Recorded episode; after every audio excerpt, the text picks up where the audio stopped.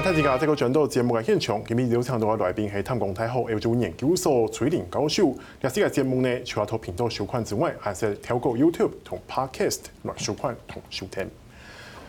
嗯，老师，当然在接续上半场哈，我们做个小总结，就是您的意思，就是说，其实他就是普京要透过这一次的修宪，然后这么高的支持度，其实是要做给他的幕僚看，说你们就不要想权力斗争，不要想跟我竞争什么东西，现在还是我说了算。对，没有错，因为就是呃，有时候就现在我们这样讲了，刚才讲到这个贪腐的问题，其实在呃普丁的政府里面哈。蛮严重的，那所以呢，精英之间的彼此斗争，就是好像就是说挖对方的一些，我我抓你的这个你这边这一派的人后，然后呢就把他们这些贪腐的这些事情把它呃铺露出来，然后所以所以很多事情他们没有办法去好好的去面对这个。真正正式处理正事，所以普丁他就会觉得说，现在你们在竞争，那不如就是我让你们看，这一切还是我说了算。然后呢，透过这样的一个很高的这个民调的一个支持，这个公投的这样的一个支持度，好，就表示说他还是，然后大家还是继续的处理该处理的事情。那当然，这个也讲到，就是说这次他在整个疫情的处理上面，普丁他的呃满意度并不是。并不是很高。我们有看，在他要推公投案的时候，就是这几天，其实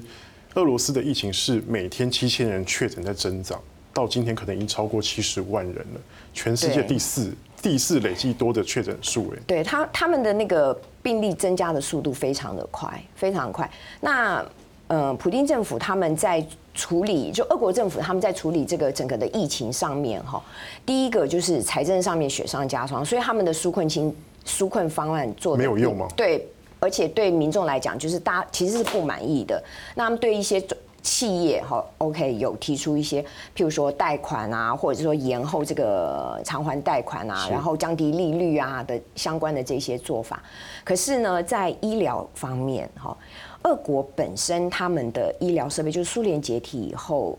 这些制度也好，或者说在这个医疗方面，其实是嗯，我必须要讲，不不是被俄国政政府重视的一个项目，所以刚好碰到这一次的这个疫情的，那当然就雪上加霜，所以死亡的人数，然后医疗器材也非常的少，像这个呼吸器，对，呼吸器就非常缺。那俄罗斯呢，甚至就是因为这个疫情的影响，他们在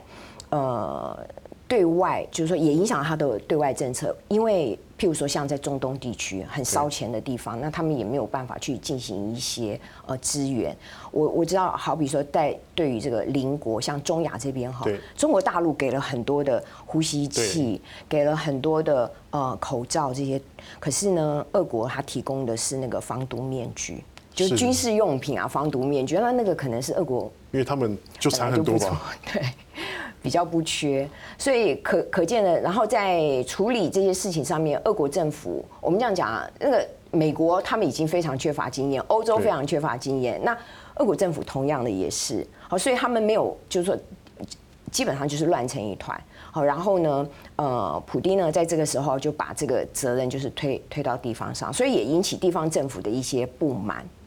那我们也看到有报道，就是说他好像有消失了几天，大家就也在怀疑，对他是不是也像某些国家的元首一样，是不是也染疫啊或什么的？对啊，所以所以民众对于呃俄国政府在这次防疫的措施上面也是非常的，就他满意度也也不高。但感觉还是没办法撼动普丁现在地位了。呃，对啊，这个这个就是对。政府在这个政治操作上面，哈，就在这个动员上面，其实还是蛮蛮强的。嗯，那我们再来看，就是说，其实刚好就是在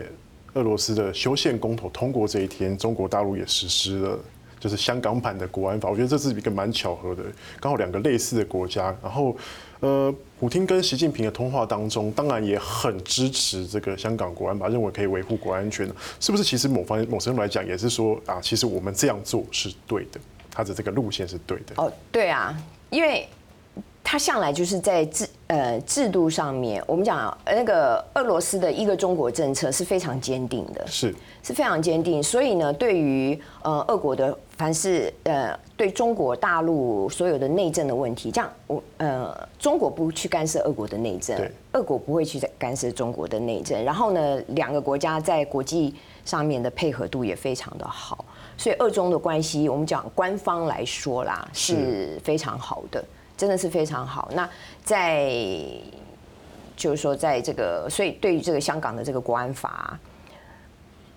俄罗斯外交部啊，或者说普丁他们自己都表示这个支持。原本大家预期说，因为这次疫情的关系，可能会让中俄之间可能会有一点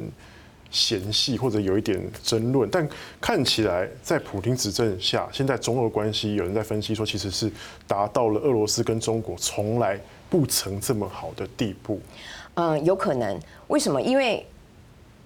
普丁现在第一个国家财政不好，我我觉得这是一个非常重要的一个原因啦。是，所以他必须要在周边国家就创造一个非常安定的环境。那他也不可能在这个时候去有一些什么样的这个争端。好，所以俄中关系好那是必然。但是我们也可以看到，就是从呃长期以来俄罗斯的外交政策上面，其实普丁他常常会用。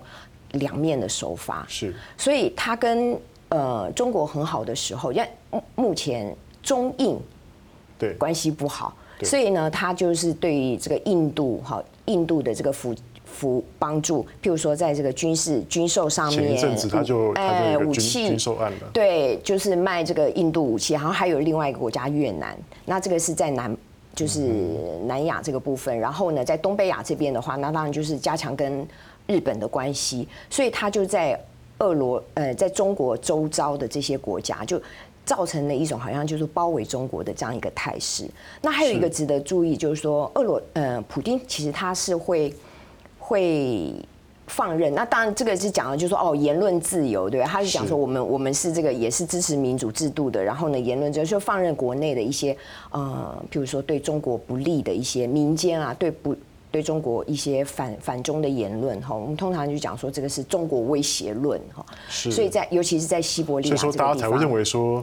就是中俄关系会有一点嫌隙，就是因为这个中国威胁论。存在，这一直都存在，因为俄国在民间，俄国俄罗斯的民间其实是比较排华的。那大家会觉得说，哦，好像特别是说在远东地区，远东地区的话呢，地方政府也好，或者是说一些相关的媒体，他们有时候会有一些这样，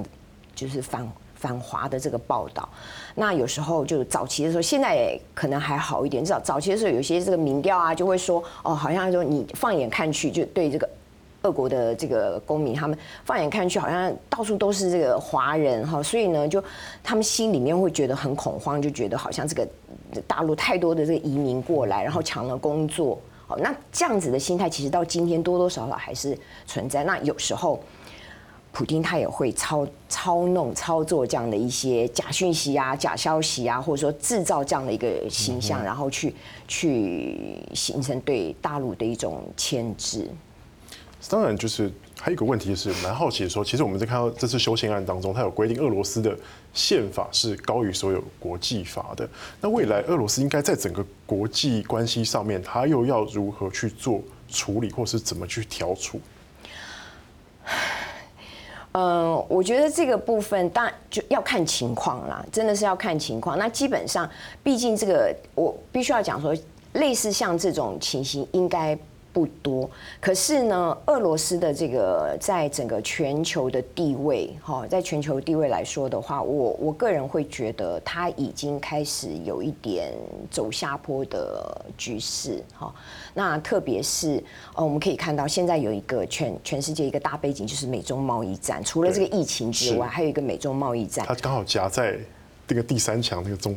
中间呢。对，那俄罗斯它呃，现在美洲贸易战的主角当然就是大陆嘛，所以我们讲说，好像这个全球的这样的一个国际关系的这样的一个架构，变成是美美国跟中国两强。好，那俄罗斯的话，大概它就是一个区域性的一个强权。那所以它它对于就是说，哦，国内法优于这个国际法这样的，它把它写入宪法，我觉得呃，多少是就是说，对于自己这个主权的这样的一个强调。然后还有就是说，在这个宪法里面把。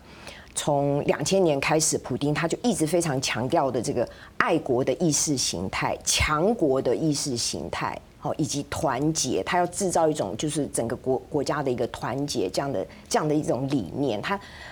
俄那个普丁他称为就是俄罗斯的理念，好，Russian idea 这样的一个想法。我可以说是这是一个普丁化的俄罗斯的路线吗？普丁化，嗯。也是也不是，怎么说？因为毕竟他是一直强调这个，那可是呢，他的这些内容里面可以看得到很多都是的确是俄罗斯的传统。我我们讲俄罗斯哈有两个意思，一个是俄罗斯就包含所有民族，因为俄国是一个多元民族嘛。那除了俄罗斯人啊，还有乌克兰，还有很多的鞑靼人，鞑靼人是第二多的人口，好是大概有上。百个呃民族在俄罗斯里面，所以这个俄罗斯它代表到底是俄罗斯族还是俄罗斯的这这样的一个所有公民对多多元民族所组成的国家？那当然，呃，普丁他会认为说这个是俄罗斯国家的一个理念一一种认同，他要创造起这样的一个整合的一个一个认同。但是呢，如果我们去看的时候，就会发现到说。嗯，这里面他强调的一些历史，强调的一些价值，譬如说，他说要信仰上帝这个东西，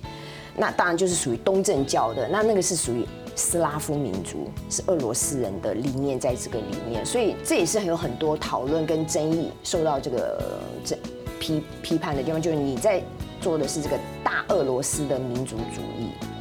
好，会有这样的看法啦。嗯，好，老师谢谢你，不客气。